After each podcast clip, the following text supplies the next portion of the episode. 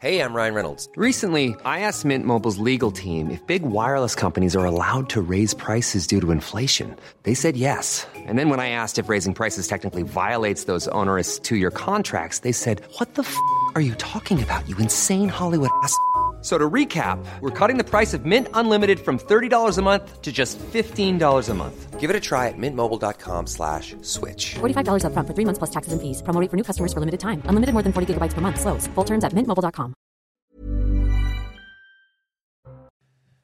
Bonsoir à tous, très heureux de vous retrouver euh, pour votre rendez-vous du vendredi soir. Ça se dispute avec bien évidemment Julien Drey. Bonsoir Julien et Gilles William Goldnadel. Bonsoir Gilles William. Une émission évidemment essentiellement consacrée aux émeutes dans le pays. On y revient dans un instant, mais avant le rappel des titres avec vous, Simon Guillain. Face aux scènes de chaos observées ces derniers jours sur le territoire, des moyens supplémentaires vont être déployés par le ministère de l'Intérieur.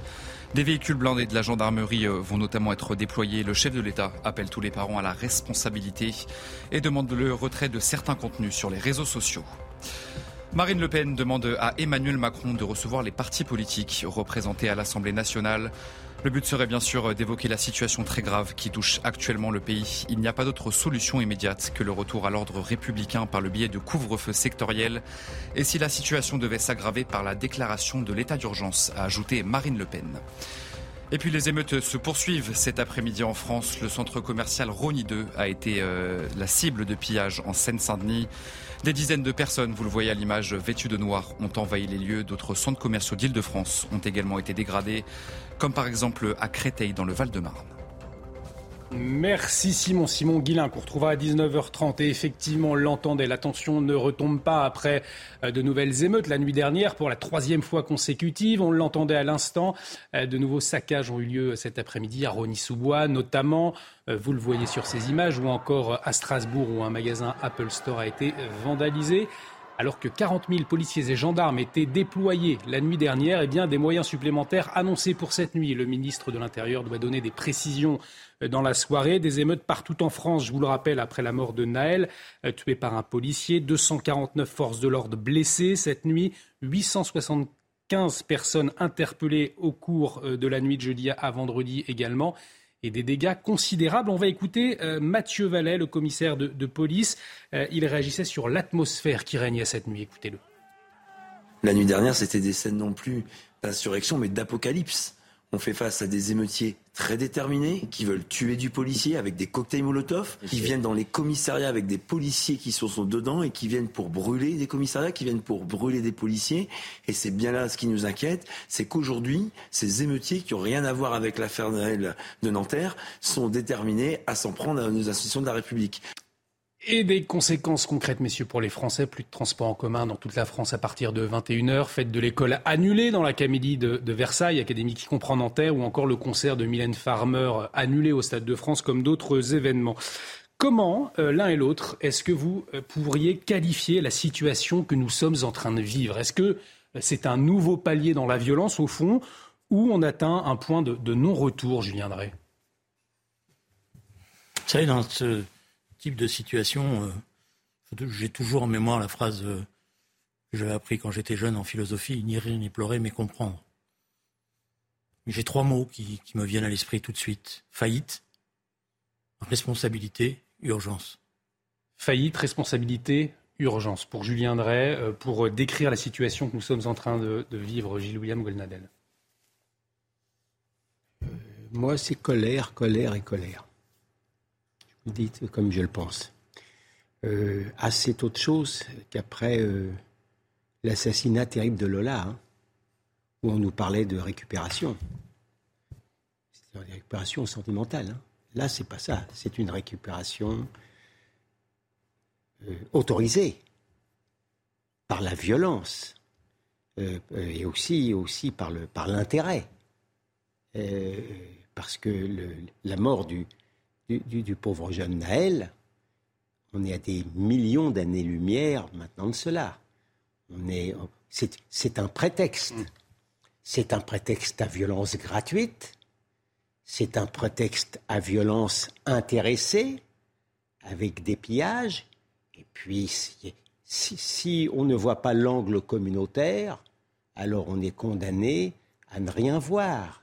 Euh, je, constate simplement, euh, euh, pardon de le dire, les, paroles, les paroles du, président de la République mm. en disant que c'est inexcusable. On voit bien que d'un côté, il y a la culture de l'inexcusable et de l'autre, il y a la culture de l'excuse pour tous ceux qui, au moment encore où je parle, attaquent, brûlent, volent et pillent.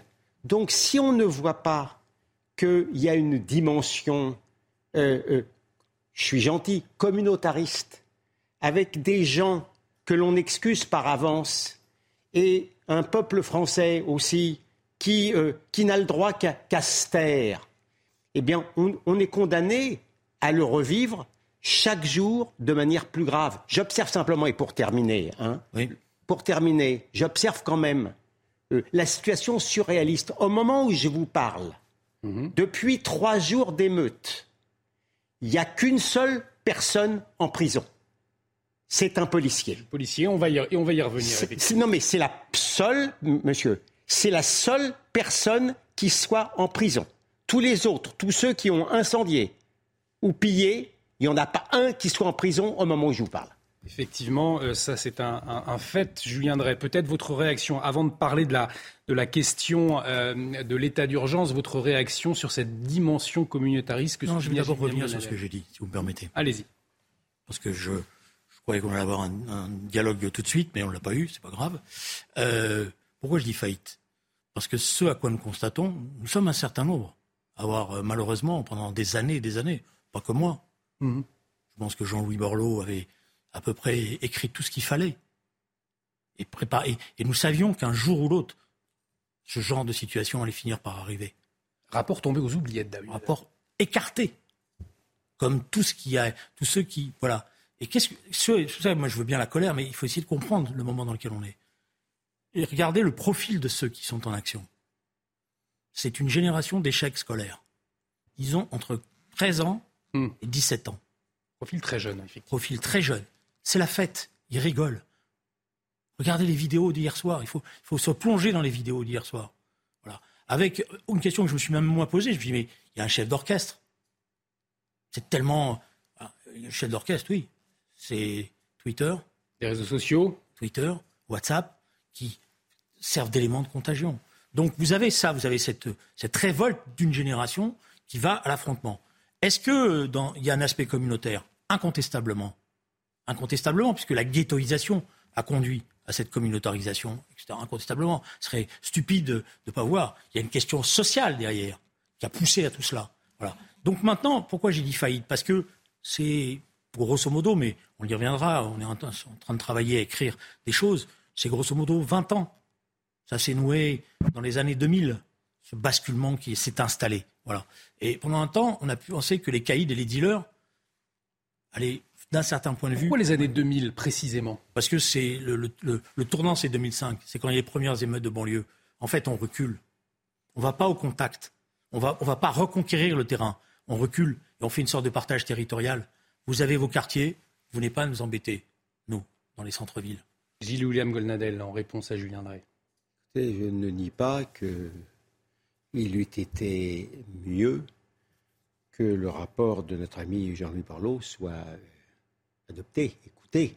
Il n'y a, pas de doute là-dessus. J'observe d'ailleurs, pour vous montrer à quel point je pense avoir raison sur l'aspect communautariste des choses. Devant un Jean-Louis Borloo médusé, qu'a dit euh, le président de la République? Ah ben non, c'est pas ça, ça peut pas se faire. En gros, qu'un mâle blanc confie à un autre mâle blanc un rapport sur les banlieues.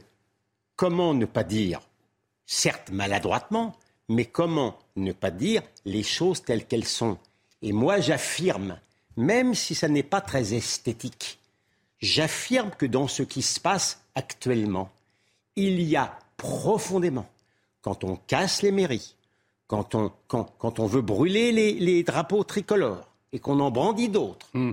euh, hein, j'ai vu qu'un drapeau algérien lors de, la, de, la, la, fameuse marche blanche qui était censée être digne et silencieuse lorsque lorsqu'on s'attaque à, à tous ces symboles de la France, il y a en creux, mais tellement évident, d'ailleurs en creux, quelquefois il y a des discours aussi, quand ils ne sont pas anti-français, ils sont antisémites, mort aux juifs, etc. Il y a une profonde détestation et des blancs et des français. Si on ne veut pas, si on ne veut pas voir cette réalité qui explose à nos yeux, on est condamné à la vivre encore plus mal parce que j'affirme que ça montre l'échec de l'intégration. C'est l'échec de l'intégration, c'est la détestation des, Français, au fond, que, révèlent ces émeutes, plus qu'un mal-être, une colère C'est l'échec d'une forme d'intégration liée à la ghettoisation. Hmm. Une ghettoisation sociale, et qui est devenue aussi une ghettoisation ethnique. Mais c'est d'abord et avant tout, d'abord et avant tout, vous savez, on en a parlé beaucoup ici, hmm. l'échec de toute l'institution scolaire. Toute l'institution. je vous ai dit depuis des mois et des mois, l'école marche sur la tête on est dans une situation maintenant où l'école ne fait plus son travail. Ce n'est pas la faute des enseignants, hein. c'est pas la faute des, pauvres enseignants. Et derrière, regardez ce qui se passe dans les quartiers. On a détruit tout tissu social qui allait avec le, le tissu d'éducation. Il n'y a plus personne qui est capable de parler à ces gosses. Qui sont plus que des, sont pas que des gosses et que pas que des anges. Les choses soient claires. Mais il n'y en a plus. Et d'ailleurs, si vous voulez mon avis, dans un certain nombre d'endroits, je pense qu'il va y avoir des deals qui vont se faire. Avec, c'est-à-dire eh ben, Ça veut dire qu'on va essayer de fermer les yeux sur certains trafics pour que les trafiquants, eux, disent aux petits, maintenant vous vous calmez. Vous savez, ils nous disaient déjà, un certain nombre d'entre eux, il y a depuis 7-8 ans, ils nous disaient, vous en avez bavé avec nous Mais alors vous allez voir derrière les petits. Hmm. Je ne, je ne donne pas un quitus aussi facilement que cela à l'idéologie des enseignants. Hein euh, le... si vous voulez en plus enfoncer les enseignants ce soir, il vous reste quoi pour bah, tenir Mais euh, parce que ce sont santé des vaches sacrées, Monsieur Drey Oui, c'est des vaches sacrées. Ah d'accord. Pour moi, l'instituteur, c'est une vache bah, sacrée. Bah, euh, oui, oui, moi aussi, c'était le cas il y a 30 ans. C'est une vache sacrée. oui, c'était le cas il y a. Qu'il y ait, des difficultés, mais, ça reste une vache sacrée. c'est lui qui, c'est lui qui tous les matins se tape. Oui, oui, oui. Situation. au risque, il n'est pas tranquille dans son cabinet. Au risque de vous navrer.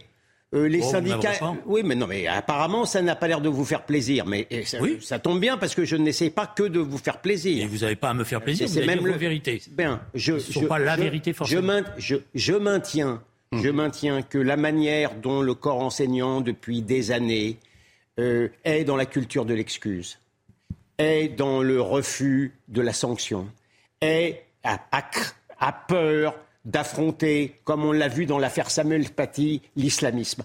A peur, comme je l'ai vu moi-même dans les lycées, a peur d'affronter l'antisémitisme. J'ai encore dans la tête certains enseignants qui disent Ah, bah, c'est pas parce qu'on dit sale juif euh, dans la cour de récréation qu'il faut prendre ça pour de l'antisémitisme. Je n'aurais pas assez d'une soirée pour vous dire que sur le plan idéologique, je ne veux pas faire le procès de l'ensemble du corps enseignant, mais que sur le plan idéologique, il y a aussi des choses qui ne sont pas allées et, qui expliquent une partie de la démission générale, parce que ça n'est évidemment pas que les enseignants. Voulez-vous que je vous fasse le procès des médias ça, sera, ça, me prendra des temps, mais la manière dont les médias ont pris l'affaire Lola et ont pris cette affaire-là, c'est la différence entre la nuit et le jour. Donc en vérité, c'est l'ensemble des prétendues élites dont, alors, quand, quand Julien Drey parle effectivement de la faillite ou des échecs, eh ben, vous permettrez de les mettre dans le lot. On va vous répondez, puis on va parler euh, de l'état d'urgence ensuite. Allez-y, Julien On peut euh, revenir sur telle ou telle situation particulière ou tel ou tel enseignant. C'est pour ça que je dis révolution éducative. Hmm. Si on ne remet pas l'école au centre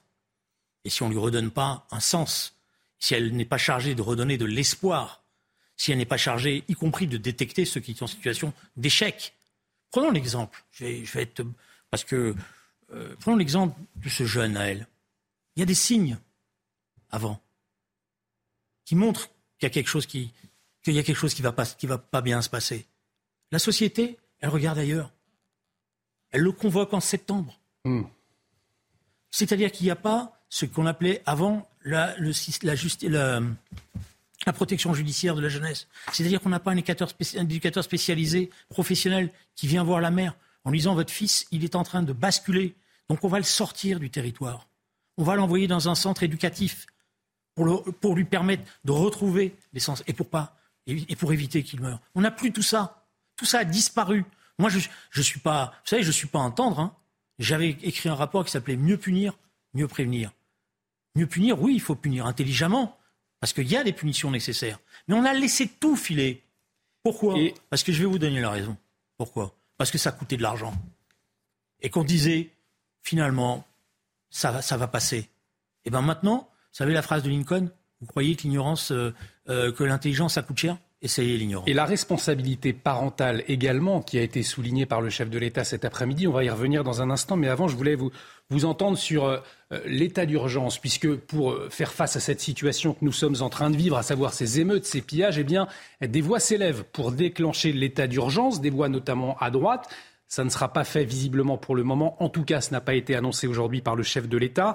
Euh, mais un, sondage pour CNews sorti euh, ce soir, eh bien 70% des Français approuvent ceux qui veulent décréter l'état d'urgence suite euh, à ces émeutes hein, déclenchées suite à la mort de, de Naël à Nanterre. Gilles William Golnadel, est-ce que vous seriez effectivement favorable pour faire face à cette situation de la mise en place d'un état d'urgence selon vous? Je ne suis pas un grand spécialiste des problèmes de sécurité. Hein. Mm.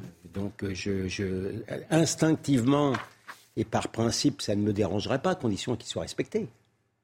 Euh, pardon de vous le dire, euh, compte tenu, compte de, compte tenu de, beaucoup de, facteurs. Hein, le, bon, vous voyez où en est la justice, parce que Julien Drey y faisait allusion. Le pauvre Naël, il pensait que la quatrième fois, où il faisait, pareil, le refus d'obtempérer, ça se passerait aussi bien que les trois premières. Mm. Mm. On est, ils sont dans un sentiment qui n'est pas fallacieux d'impunité. Je ne sais pas, je vais vous dire franchement, je ne sais pas où en est aujourd'hui l'état d'esprit de nos policiers. D'abord, on ne peut pas en compter sur... eux. ils, sont en nombre réduit.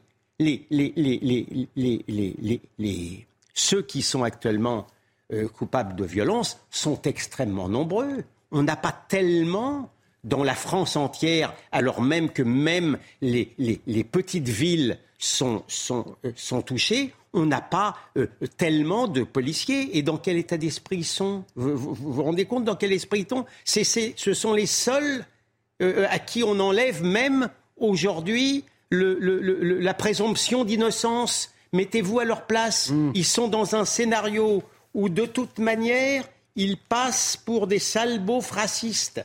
Et quand il, mais il faut que ce soit des saints, on n'a pas à faire des pianistes distingués. Hein. Hmm. Lorsqu'on les traite, à la fin, lorsque les mêmes les traitent de sales racistes, à la fin, ils, ce sont des êtres de chair et de sang. Ils réagissent. Donc mettez-vous à leur place maintenant et on leur demande d'aller au contact de prendre des risques. On a eu 250 blessés hier. Pas un en prison, on a eu 250 blessés. Et on leur demande d'aller au contact. Et si jamais ça se passe mal, peut-être qu'on va, euh, euh, on, va rechercher les responsabilités.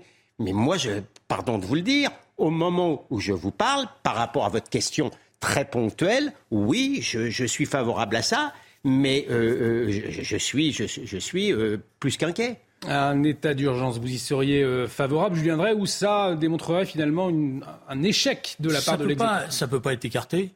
C'est à ceux qui sont en situation euh, au gouvernement euh, d'apprécier exactement la situation. Mais la phrase clé, c'est celle que Gilles William a dit. L'état d'urgence, encore faut-il qu'il soit respecté. Mmh.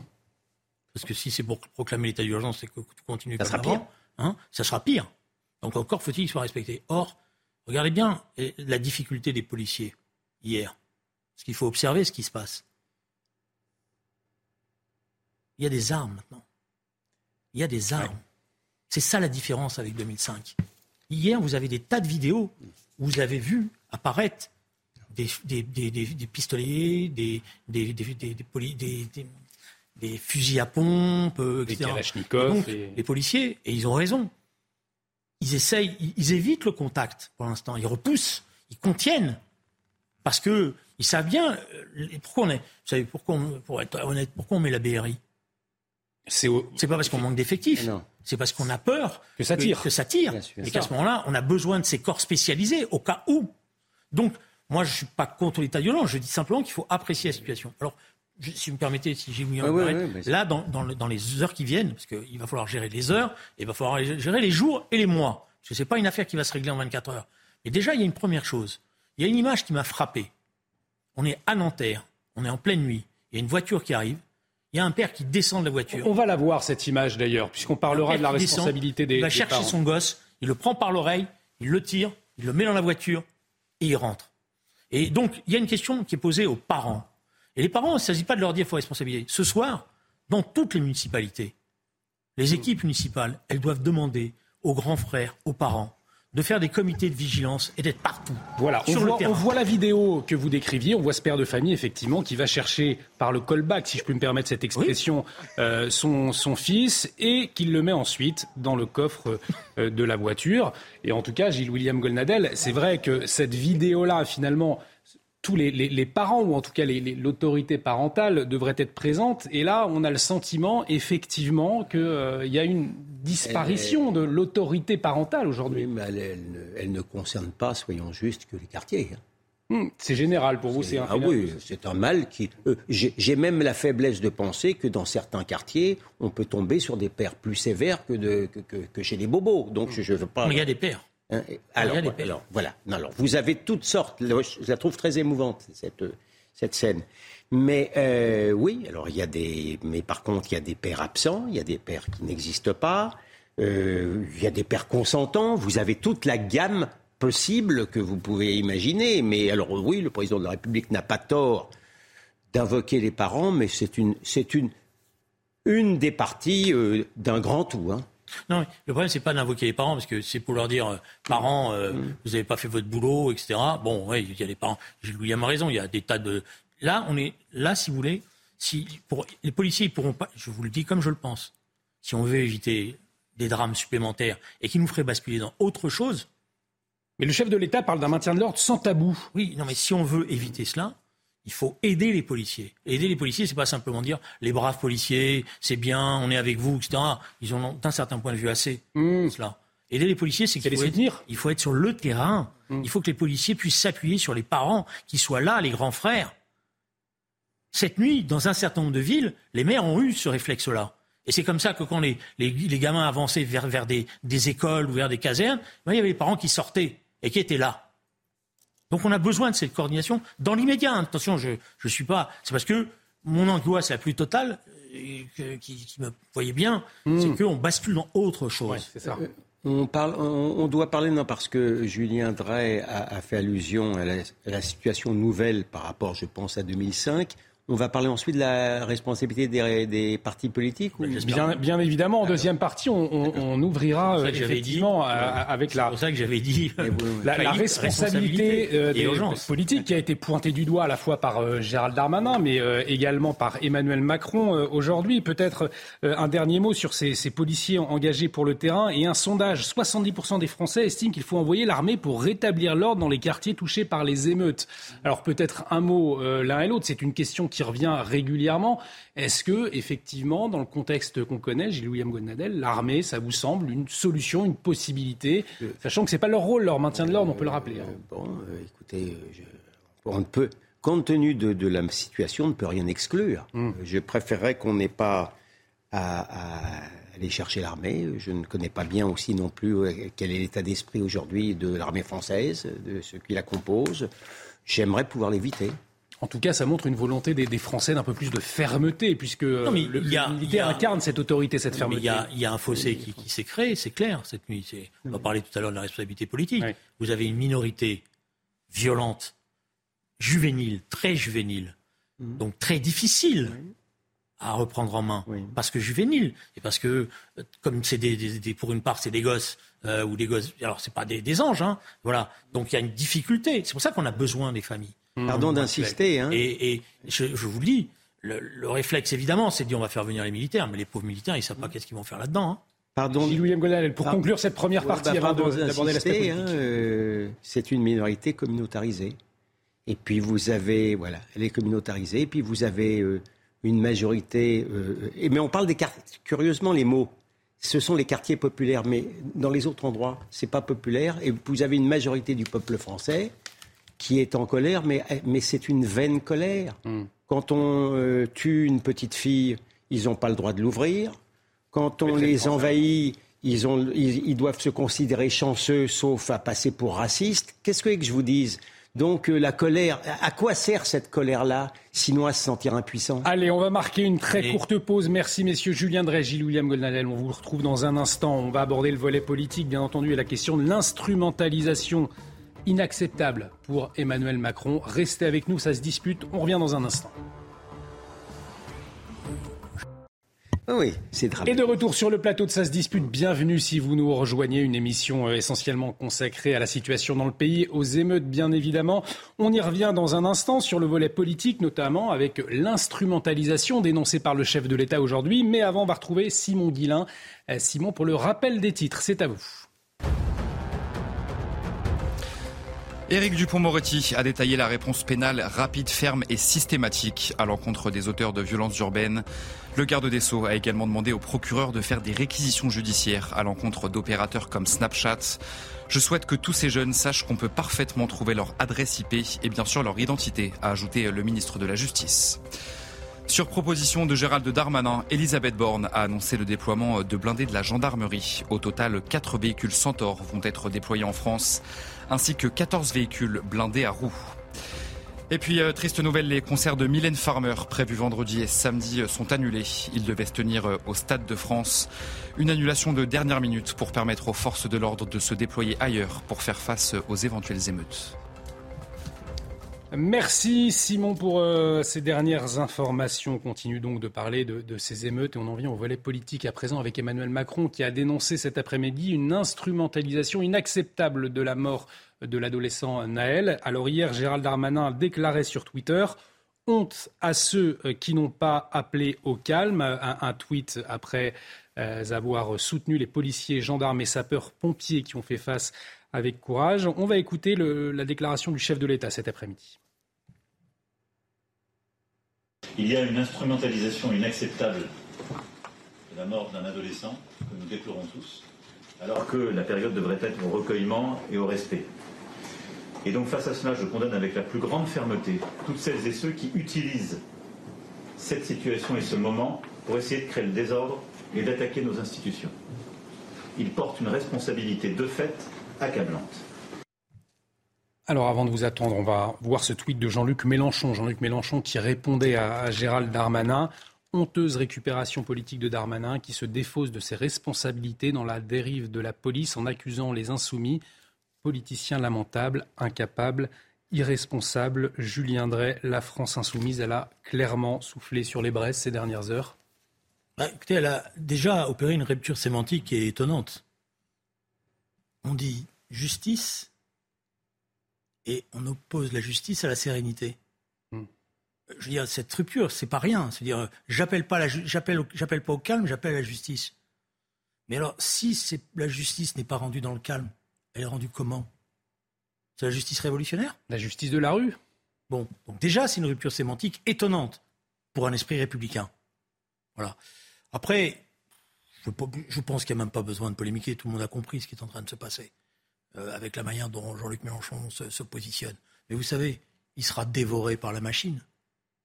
Parce que pour l'instant, pour certains d'entre eux, j'ai vu les indigènes de la République l'applaudir. Mais le jour où il leur obéira, obéira plus, hmm. ils lui taperont dessus. Comme d'autres en ce moment. D'ailleurs, un de ces députés s'est fait prendre à partie euh, il y a deux jours. Parce que cette machine-là. Parce que, si vous voulez, si l'erreur méthodologique qui est faite, c'est de croire que dans la figure de ce jeune, il y a une forme de révolte anticapitaliste. Et que donc, il suffit juste de lui apporter la conscience politique pour qu'il devienne. Pas du tout. Ça n'a rien à voir. Et c'est là qu'il y a une erreur terrible. Gilles William Golnadel, jusqu'où ira cette récupération politique? Est-ce qu'il peut y avoir un effet boomerang, effectivement, pour Jean-Luc Mélenchon? Mais, mais, Il n'est pas dupe, euh, Mélenchon. Mélenchon, ce qu'il veut, c'est maintenant, c'est le grand soir. Il sait bien que, en plus, il baisse en ce moment. La France. Ils sont tellement commis lamentablement, notamment à l'Assemblée nationale. Il ne joue pas. Il ne joue pas les élections. Il joue le grand soir. D'abord, et, et, la grande nouveauté quand même par rapport à 2005. 2005, c'est Ziad et Bouna. Mm. Entre parenthèses, je me permets de rappeler qu'après tout ce qu'on a dit sur les policiers, au bout de dix ans de calvaire, euh, de calvaire judiciaire, les policiers dans Ziad et Bouna, ils ont été relaxés définitivement. Pour vous dire comment il faut prendre du, recul par rapport à ces affaires judiciaires hein, et la présomption d'innocence. Bien. Par rapport à 2005, c'est que justement, l'ultra-gauche est entrée dans la danse. clairement, on le voit dans certaines villes, ils sont là, les antifas, et tout ce que vous voulez. C'est la, la sainte alliance islamo-gauchiste. Qu'ensuite l'islamo euh, finisse par l'emporter sur le gauchiste, on verra après, mais c'est clair. Et la théoricienne de tout ça, c'est très intéressant. La théoricienne de tout ça, c'est Ouria Boutelja. Ouria Boutelja, l'ancienne des indigènes de la République, elle dit très intelligemment hier ou avant-hier, alors le monde l'a qualifié d'antiraciste. C'est la, la théoricienne à la fois de l'antisémitisme assumé et euh, également du racisme anti-blanc. Mais c'est assumé, ça, c'est, hmm. du cash. le monde, c'est une antiraciste. Et donc elle dit, elle dit très bien, la différence, c'est que maintenant, effectivement, l'ultra-gauche, la gauche est avec nous, et, l'extrême-gauche est avec nous. Et, effectivement, le pari fou, totalement fou, totalement démentiel euh, de l'extrême-gauche insoumise, c'est effectivement de souffler sur les braises afin que ce régime soit emporté par cette alliance entre les islamos et les gauchistes, en gros. Euh, euh, donc, si vous voulez, euh, c'est peut-être un, pari dangereux, c'est peut-être un pari effectivement fou, mais c'est le pari de M. Mélenchon et de ses amis. Et je constate quand même que dans certains médias, ces gens-là, c'est ce que j'appelle le privilège rouge, ces gens-là continuent de jouir d'une certaine impunité. Julien Drey. Alors, euh, cette alliance islamo-gauchiste qui se concrétise avec ces émeutes, vous rejoignez ce constat? J'ai toujours été réticent parce que je pense que dans cette affaire-là, il n'y a que l'islamisme qui l'emporte. Le gauchisme, il est avalé. Hmm. On voit bien d'ailleurs, euh, je ne sais pas si dans quelques quartiers il y a des bad blocks, etc., mais ils vont être avalés. Si à un moment donné ils disent mais non on va pas attaquer ça, on lui dira comment ça on va pas attaquer ça? Mais si on va attaquer ça. Au moins intellectuellement ils sont là. Hein. ils sont là pour pousser. Voilà, bon, ils pèsent rien par rapport à ce qui est en train de se passer. Ils, mettent, je suis d'accord, ils mettent de l'huile sur le feu, etc. Mais ils pèsent rien. Effectivement ils ont été. Euh, mais ce qui est intéressant de voir c'est regardez les, prises d'opposition d'un certain nombre de députés de la France insoumise. Hmm. Elles ne sont plus exactement les mêmes. Pourquoi? Parce que euh, le député du Nord, je ne voudrais pas faire de faute sur son nom, qui a été obligé d'aller à la mairie de Mont-Saint-Barreuil et qui est accueilli par les habitants de la ville qui lui disaient Ta déclaration d'hier, tu en as vu les résultats hmm. Lui, il a compris ce qui est en train de se passer. C'est-à-dire qu'on n'est pas en train de faire la convergence des luttes. C'est là. Peut-être une petite minorité y croit. On est en train d'accroître le fossé entre une grande partie du peuple français et une minorité. Voilà. Et c'est en ce sens-là que j'ai dit responsabilité. Parce que le responsable politique, le mot responsable, c'est celui justement qui a la responsabilité de la société. Euh, je, maintiens quand même, même si sur le terrain, effectivement, c'est un cheval et une alouette en termes de, en termes de nombre, je maintiens que depuis, depuis déjà longtemps, la responsabilité de l'extrême gauche insoumise dans le dénigrement du, du policier français dépeint comme un sale raciste, dans le dénigrement des institutions, dans l'idéalisation justement euh, des jeunes des quartiers et leur victimisation, dans le flirt avec l'antisémitisme qui existe dans les quartiers, tout cela quand même pèse beaucoup à l'arrivée malgré tout sur le plan intellectuel. Vous, vous parliez euh, tout à l'heure, Gilles William Golnadel, de la culture de l'excuse. Tweet intéressant de, Sandrine Rousseau euh, face au pillage. On a vu ces, vidéos, je viendrai. Et si le pillage avait à voir avec la pauvreté, les marques avec le sentiment de relégation, peut-être est-ce à analyser politiquement pas juste sécuritairement. Voilà ce que euh, dit Sandrine Rousseau pour euh, finalement excuser tous ces pillages euh, auxquels on, assiste. Bah oui, mais pas, de réaction de la part de. Non, c'est pas ça. C'est que bon, on a on a une bande de pilleurs. Bon, évidemment, les pilleurs c'est pas les plus riches. Bon, les plus riches ils n'ont pas besoin de piller, ils achètent. Bon, mais ça c'est ça ce qu'on est en train d'introduire, c'est ça qui est inacceptable. C'est une forme de justification de ces comportements. Et ça, c'est pour ça que je dis responsable. pas, un responsable politique, il ne peut pas trouver des excuses à ce qui est en train de se passer. Oui, mais je maintiens, je maintiens quand même que profondément, la responsabilité intellectuelle, bon alors c'est le style de Madame Rousseau, hein, euh, effectivement, euh, elle n'y va pas par quatre chemins. Mais lorsque je lisais hier, euh, avant-hier, dans un éditorial du Monde, qui compare exactement la situation d'aujourd'hui à la situation du pauvre George Floyd et des Black Lives Matter qui ont donné lieu, euh, là aussi, aux États-Unis, à Portland et ailleurs, à, des, à, du racisme anti-blanc, à des pillages, etc. On est dans une forme de connivence, malgré tout, avec ce qui se passe. Et l'ONU qui, qui Allez-y, on va parler de l'ONU après, c'est intéressant. Il faut toujours faire attention. Dans les quartiers, hmm. aujourd'hui, puisqu'on parle des quartiers, ceux qui souffrent le plus des conséquences de cette situation, ce sont les habitants eux-mêmes. C'est ceux qui y vivent. et qui sont et qui sont pour une part, moi j'ai beaucoup d'amis qui sont terrorisés hmm. parce qu'ils se demandent à tout moment s'il va pas y avoir l'incendie dans les immeubles. Il y a plein de familles qui en ce moment ne vont pas dormir cette nuit dans leur quartier. mais, Julien Drey a parfaitement raison, et j'ai la faiblesse de penser qu'ils sont majoritaires, ces gens. Voilà, ils sont majoritaires dans les quartiers. C'est pour ça qu'ils. Et voilà, et, je voudrais dire une chose, c'est euh, j'ai beaucoup d'amis euh, musulmans qui m'ont dit que dans les prières ce vendredi, dans nombre de mosquées, parce qu'il faut rendre. On n'a pas appelé à l'insurrection. Hein. Mmh. On, est intervenu en disant maintenant ça suffit. Voilà. Donc on a un corps assez homogène, hein, euh, générationnellement parlant, qui est en affrontement de tout.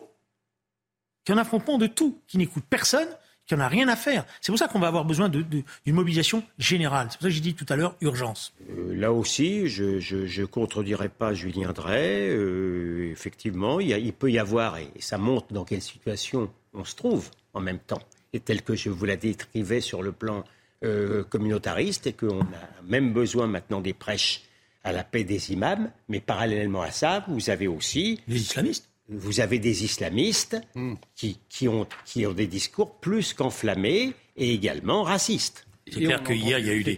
Par exemple, c'est clair que la séquence que tout le monde a vue, où on a, on a tagué le mémorial des victimes de la Shoah, hmm. on a même appelé un Shoah de la police. Bon, il y a, y a, des dérapages. Il y a même une dérapage qui a transmis, euh, euh, qu'on a lu, où on dit mort aux juifs, mort aux pauvres. voilà, il y a, y a, des dérapages. Faut pas, tout ça, faut pas le cacher. Hein. Dans le monde actuel, faut pas donner le sentiment qu'on veut cacher des choses pour essayer de ménager. Il faut dire la vérité de ce qui est en train de se passer. Et, je voudrais finir une chose. Il faut bien comprendre, du point de vue des autorités, qu'il y a aussi des choses sur lesquelles il faut faire attention. Quand on est président de la République, on doit faire attention toujours à l'équilibre de ses paroles. Hmm. J'insiste là-dessus. Je, ne, je ne fais pas la leçon à Emmanuel Macron parce que c'est difficile. Mais mercredi matin, quand il dit c'est un acte inexcusable, inexplicable, il rentre. La présomption d'innocence n'est pas, n'est pas respectée. Il doit dénoncer.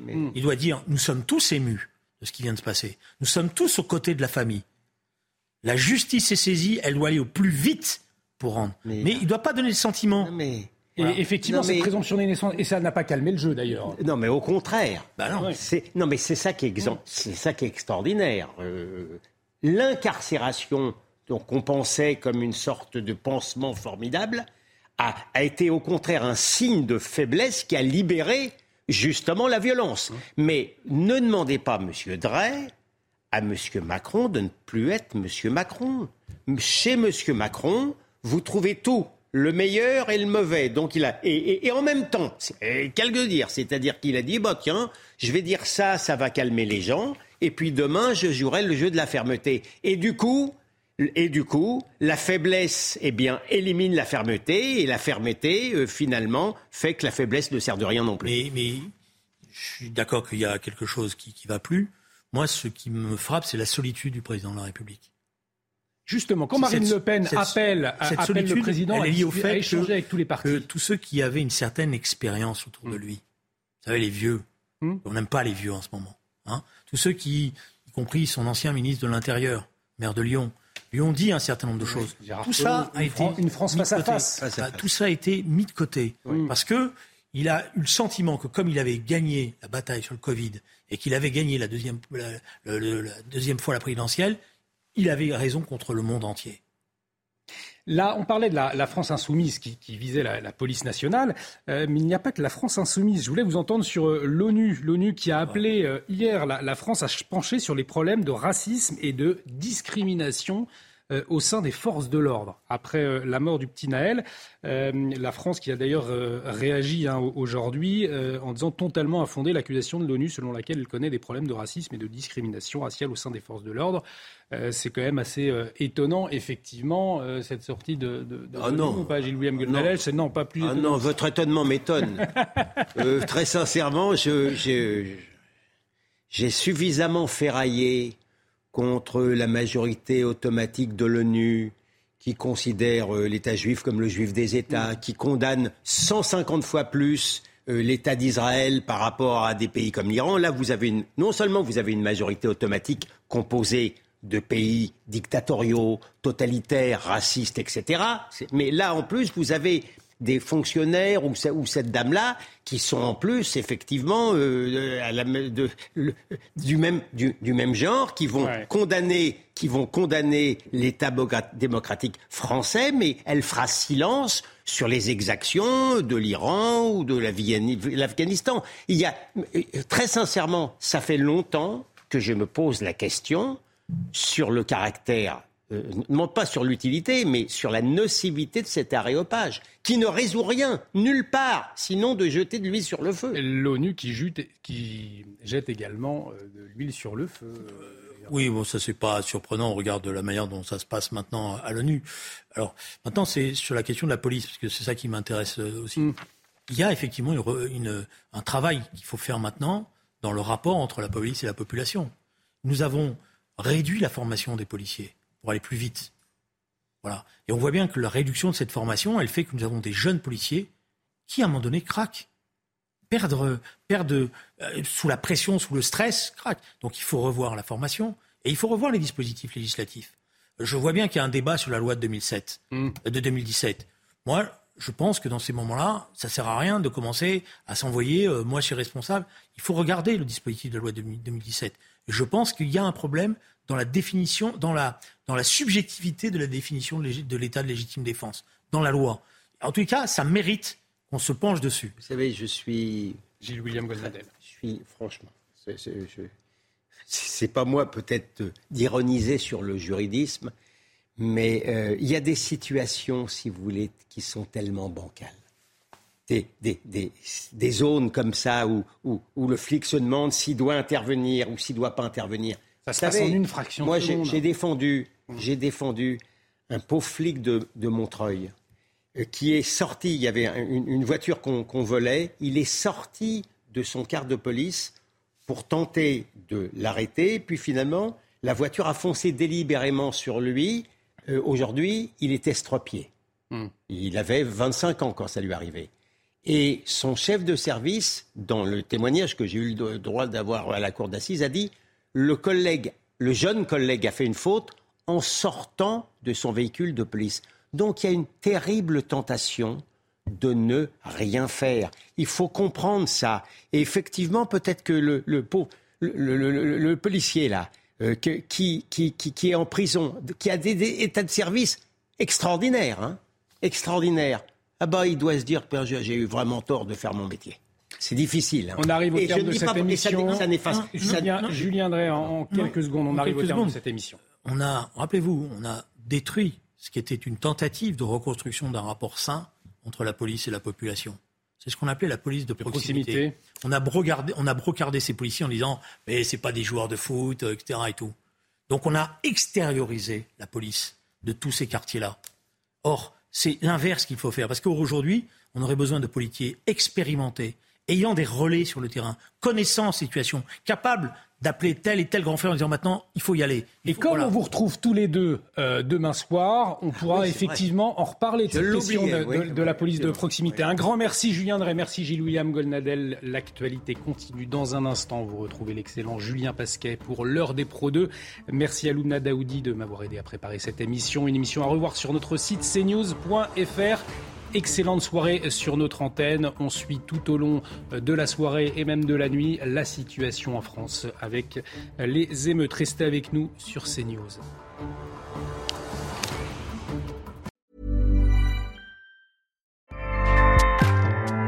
ACAST powers the world's best podcasts.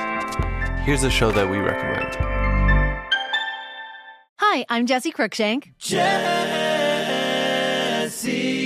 Cruikshank. I host the number one comedy podcast called Phone a Friend. Girl, let's phone a friend. Not only do I break down the biggest stories in pop culture with guests like Dan Levy and members of InSync, I do it with my own personal boy band singing jingles throughout. Because it's my show. It's your show, girl. New episodes of Phone a Friend Yeah. drop Thursdays wherever you get your podcasts. So work it, girl. Yeah, work it. Okay, that's enough.